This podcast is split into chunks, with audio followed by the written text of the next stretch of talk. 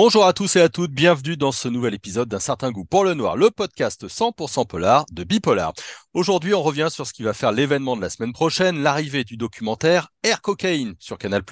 C'est une des affaires qui a défrayé la chronique. Souvenez-vous, le 23 mars 2013, un avion d'affaires était arrêté à l'aéroport international de Punta Cana en République dominicaine avec à son bord 700 kilos de cocaïne.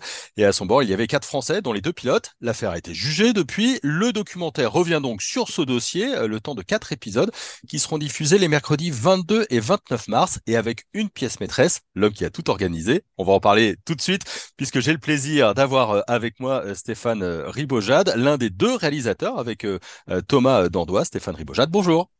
Bonjour. Alors c'est une affaire hors norme, hein. je, l'ai dit, il y a en plus une évasion et on, va y revenir, il y a eu plein de choses, mais qu'est-ce qui vous, vous a donné envie en tant que réalisateur de vous plonger dans ce dossier Air Cocaine au, départ, ça, avait vraiment tous les, tous les ingrédients du, super polar. Et euh, quand je dis polar, c'est le, le polar qui est plein de rebondissements, qui est plein de d'enquêtes, de contre-enquêtes, de contre-vérités. Euh, on a l'impression que quand on tire sur la ficelle, on va tout le temps en découvrir des nouvelles. Euh, on, a, on, a, vraiment ce sentiment que c'est une histoire au-delà de l'histoire. Comme dirait un des, un des participants du film, c'est mieux qu'un film. Ouais. ouais c'est vrai qu'il c'est assez euh, incroyable sur, sur les rebondissements. La force de votre documentaire, c'est qu'il y a notamment tous les protagonistes, enfin peut-être pas tous, mais beaucoup de protagonistes. Je, je, vais, je vais y revenir parce que ça a été un boulot de, de fou. Mais vous avez le personnage central, vous avez l'organisateur, Franck euh, Collin. Comment est-ce que vous l'avez rencontré et convaincu euh, de parler de, de cette affaire? Alors, c'est un, c'est un, c'est un garçon qui, qui, qui est arrivé en, en, fin de, en fin, en fin de peine. Hein. Il avait, il, a, il, était en train de, de, de payer sa, sa, dette, donc on a pu le, on a pu l'avoir quand il est sorti de prison.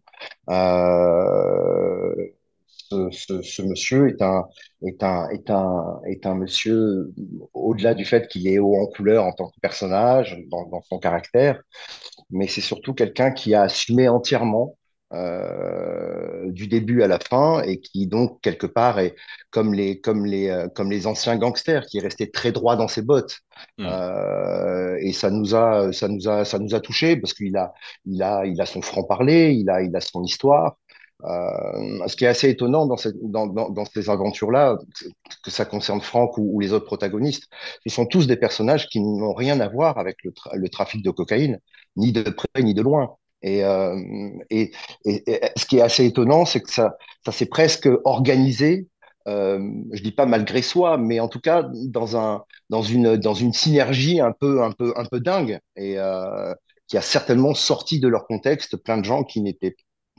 pas des trafiquants au départ. Ouais, parce que dans votre documentaire, il y a les protagonistes, il y a les pilotes, il y a les douanes euh, aussi euh, qui parlent avec le un figure centrale d'un douanier qui a un peu couvert l'affaire, qui a même complètement couvert euh, euh l'affaire. Moi, ce qui m'a étonné, c'est que vous aviez aussi les avocats euh, de ces personnes-là. Vous aviez besoin d'avoir un deuxième son de cloche pour peut si ce n'est pas remettre en cause, mais en tout cas ne pas leur laisser seul la parole et leur vérité sur, euh, sur ce dossier. Bien sûr, bien sûr. Et puis on, est parti sur le, principe de narration. Il n'y a, a pas de voix off, donc euh, il fallait des, chants et des contre-chants de, tous nos protagonistes, et puis surtout d'avoir euh, euh le, droit de parole de tout un chacun, ce qui parfois se répond pas mal parce qu'ils ils ont chacun une vision de leur vérité. Mmh. Je reviens sur Franck Collin. Est-ce que justement, c'était pas non plus un risque que puisqu'il raconte son histoire, il donne un peu sa sa version des faits, quoi. Bien sûr, bien sûr, c'est évident, mais ce c'est là où c'est intéressant, c'est d'avoir euh, la version de l'organisateur, mais celle des enquêteurs, des juges, des procureurs, des avocats, des avocats généraux. Euh, c'est tout un ensemble de, de, personnages qui ont, qui ont euh, euh toute la, la, la, la, finesse et la complexité de cette histoire, simplement parce qu'ils ils, ils en donnent tous les paramètres, tous les, tous les petits ressorts, et, et, et forcément le, le, le, le, le, le public se fera sa propre opinion de cette histoire. Parce que quelque part, euh, ils ont tous été quelque part victimes, coupables ou innocents, ils ont tous été condamnés à 10 ans. Et, euh, et, euh, et, donc, chacun, chacun trouvera sa, sa, sa, sa vérité. Ouais, c'est ce que j'ai bien aimé, moi, c'est que du coup, on écoute les gens en, mmh. en se demandant quelle est la part de narration, quelle est la part de réécriture, quelle est la part de, euh, de vérité un petit peu. Et ça a été facile de les, de les convaincre parce que vous l'avez dit, ça a été des peines lourdes, hein, parfois 10 ans de prison, c'est, quand même pas forcément simple de revenir sur ça. Non, ça a été extrêmement long, ça a été extrêmement laborieux et euh, ça a été tout le travail formidable des, des, des deux producteurs, Thierry Marot et, et Aurélien Combel, qui ont, qui ont tous les deux vraiment, euh, pendant plus d'un an, fait le, forcing, on, on fait presque le pied de grue en bas de certains, protagonistes pour, les convaincre. Euh, les convaincre qu'on n'allait pas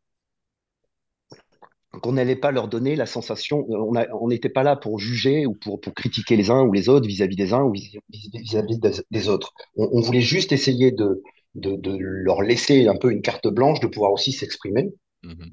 de raconter l'histoire de leur point de vue. Et forcément, c'est plein de petits points de vue mis bout à bout, ça nous donne réellement l'histoire vue de l'intérieur. Euh, parce que eux l'ont vécu, ils l'ont faite. Et euh, même si les avocats, les procureurs, les enquêteurs, tout le monde nous raconte un petit peu le décorum et remettent les choses très, euh, très, très cadrées et surtout en, rapport avec la loi. Mais de l'autre côté, il y a le ressenti, le sentiment, la, les, ces petites choses euh, impalpables que, que nos protagonistes ont, ont su euh, joliment nous, nous, nous, nous raconter, en fait, tout simplement.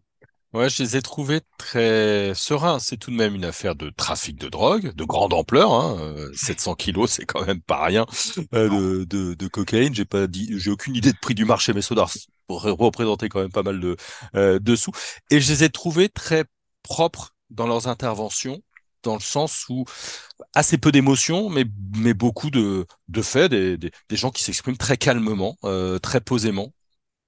Oui, c'est vrai. C'est vrai, ils ont, ils ont, bah, parce que je, je pense que cette histoire maintenant, elle est, elle est pour, pour tous les protagonistes, elle remonte à, à, à 2000 à 2013. Donc ça, ils ont, ils ont eu le temps de, de, euh, oui, de, de digérer, même si c'est, euh, même si le- le- le- la vie de, de quasiment tous les protagonistes est, est brisée, hein, aujourd'hui. Mm. La, la, la- voilà, ils ont, ils ont tout perdu, hein, dans cette affaire. Euh, euh, mais, mais ce qui est, ce qui est, euh, je, je pense plus, plus, euh, plus, plus honorable pour eux, c'est d'avoir euh, ce sentiment aujourd'hui d'avoir suffisamment payé à la société pour pouvoir s'exprimer et, euh, chacun dans cette, dans sa version, dans sa version des faits, dans sa, dans sa, je dirais presque sa vision de l'histoire. Mm. Et puis, il y a une affaire dans l'affaire, c'est celle de l'évasion. Alors, je l'ai dit, il y a eu arrestation en République dominicaine. Et puis, les deux pilotes, Bruno Odo et, et Pascal Forêt, vont, vont s'enfuir en 2015 pour venir en France et être jugés par la justice euh, française. Hein. C'est pas du tout une évasion pour partir dans, la nature. Euh, comment est-ce qu'ils racontent ça? Comment est-ce qu'ils ils, ils reprennent ce, ce passage-là? Alors, effectivement, pour eux, c'est une libération et ils vont, ils vont, ils veulent se présenter face à une justice qu'ils estiment plus juste. Et, mais du point de vue des Dominicains, c'est clairement une évasion, euh, c'est une fuite à leur justice. Mm. Euh, donc c'est une, il y a là il y a deux guerres de chapelle qui s'installent, qui sont la justice dominicaine et la justice française.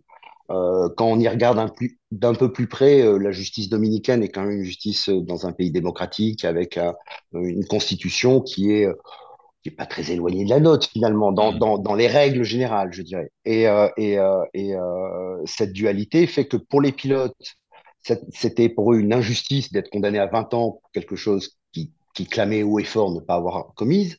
Euh, donc, ils trouvaient tout à fait légitime de pouvoir euh, fuir, ce pays.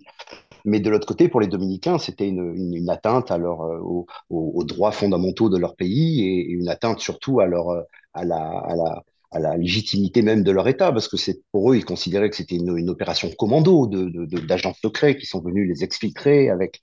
Donc il y avait une, une vraie, euh, une, vraie, euh, non pas mécontentement, mais euh, le, sentiment d'avoir été trahi un petit peu même par l'État français. Il y a aussi un point qui, qui m'a beaucoup intéressé, comme ça se fait souvent maintenant, mais il y a pas mal de reconstitutions avec des acteurs. Ils ne jouent pas leur rôle euh, les, uns euh, les autres. Ça, ça veut dire un casting, ça veut dire l'écriture, ça veut dire pas mal, euh, pas mal de choses.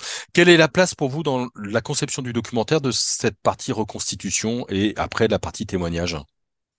En fait, c'est toute la partie témoignage qui, pendant de, longs mois, euh, s'agrège peu à peu avec un, nombre considérable de, témoins et, euh, euh, qui, au fur et à mesure de leur témoignage, on, structure une histoire dans sa chronologie.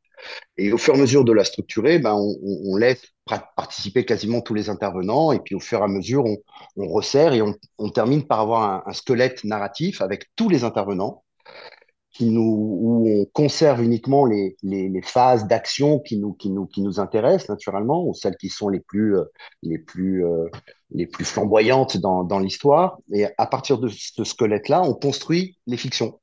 Euh, qui, qui s'insèrent parfaitement dans, dans le propos en fait. Donc du coup, on a, on a presque cette double narration, c'est-à-dire qu'on a en permanence des personnages qui nous racontent quelque chose qu'on voit en permanence. Voilà. Et ça, c'est assez agréable finalement. Mmh. C'est combien de temps un documentaire comme ça pour vous? Euh, Là, ça, ça, ça, a mis presque un an et demi pour nous tous, ouais. Un an et demi en tout. En tout. Pour, pour, faire ces, ces 4 fois 45 4 minutes. Fois c'est ça. 4 fois 50, ouais. C'est ça. Pour, ces, pour ces, ces, ces, ces 3 heures et demie éphémères. Mmh. Vous, vous avez vécu un an et demi avec euh, cette affaire. Est-ce que pour vous, il reste encore des zones d'ombre, des, des, choses à, à découvrir Plein. dans Air Cocaine Plein. C'est vrai? C'est un puissant fond. C'est un puissant fond. Je, vais même vous dire mieux. On a, on a, on a pris, on a pris le parti pris à un moment de, de, de, de, simplifier les choses, de les, de les rendre les plus, les plus accessibles, parce que c'est, c'est des, des, des on, a pris vraiment, comme vous avez dit, les, les, les protagonistes principaux, mais, mais, mais il y en a pléthore. Euh, qu'on a qu'on a écarté dans l'histoire parce que non seulement ça l'a complexifié mais c'est c'était euh, souvent des fausses pistes ou des ou des pistes pas complètement euh, qui ont qui ont jamais abouti jusqu'au bout et voilà et c'est un et puis il y a une part il y a une part enquête une part policière qu'on qu'on qu'on n'a pas voulu euh, le, le, le, côté euh, police justice traiter l'enquête tel que on, on, a voulu un peu s'en affranchir pour pour pour rester plus dans la flamboyance de l'histoire ouais. même Mmh, parce qu'une des zones d'ombre, c'est notamment ces, autres vols suspects. Parce que là, il y a celui-ci, Air Cocaïne, avec cette arrestation en, en 2013, mais on ne sait pas s'il n'y a pas eu d'autres vols euh, avant, et ça, personne ne l'a raconté. Non, oui, c'est en fait, c'est toute une mise en place d'un trafic qui, s'opère avec, euh, euh, des gens à convaincre, ou des gens à endormir. Il y, a, tout un, à, à, chaque endroit clé de l'affaire, il y a toujours un personnage qui arrive, qui est un personnage tiers et qui va mettre de l'huile, qui va, qui va faire en sorte que, que l'affaire se monte finalement et se monte plusieurs fois. Mmh. On est, alors je vais, je vais dévoiler un petit secret. Nous enregistrons le 9 mars, donc on est à 15 jours de, de la diffusion. Vous, vous avez passé donc de longs mois sur euh, cette enquête. Comment vous vous sentez à 15 jours de la diffusion sur Canal+.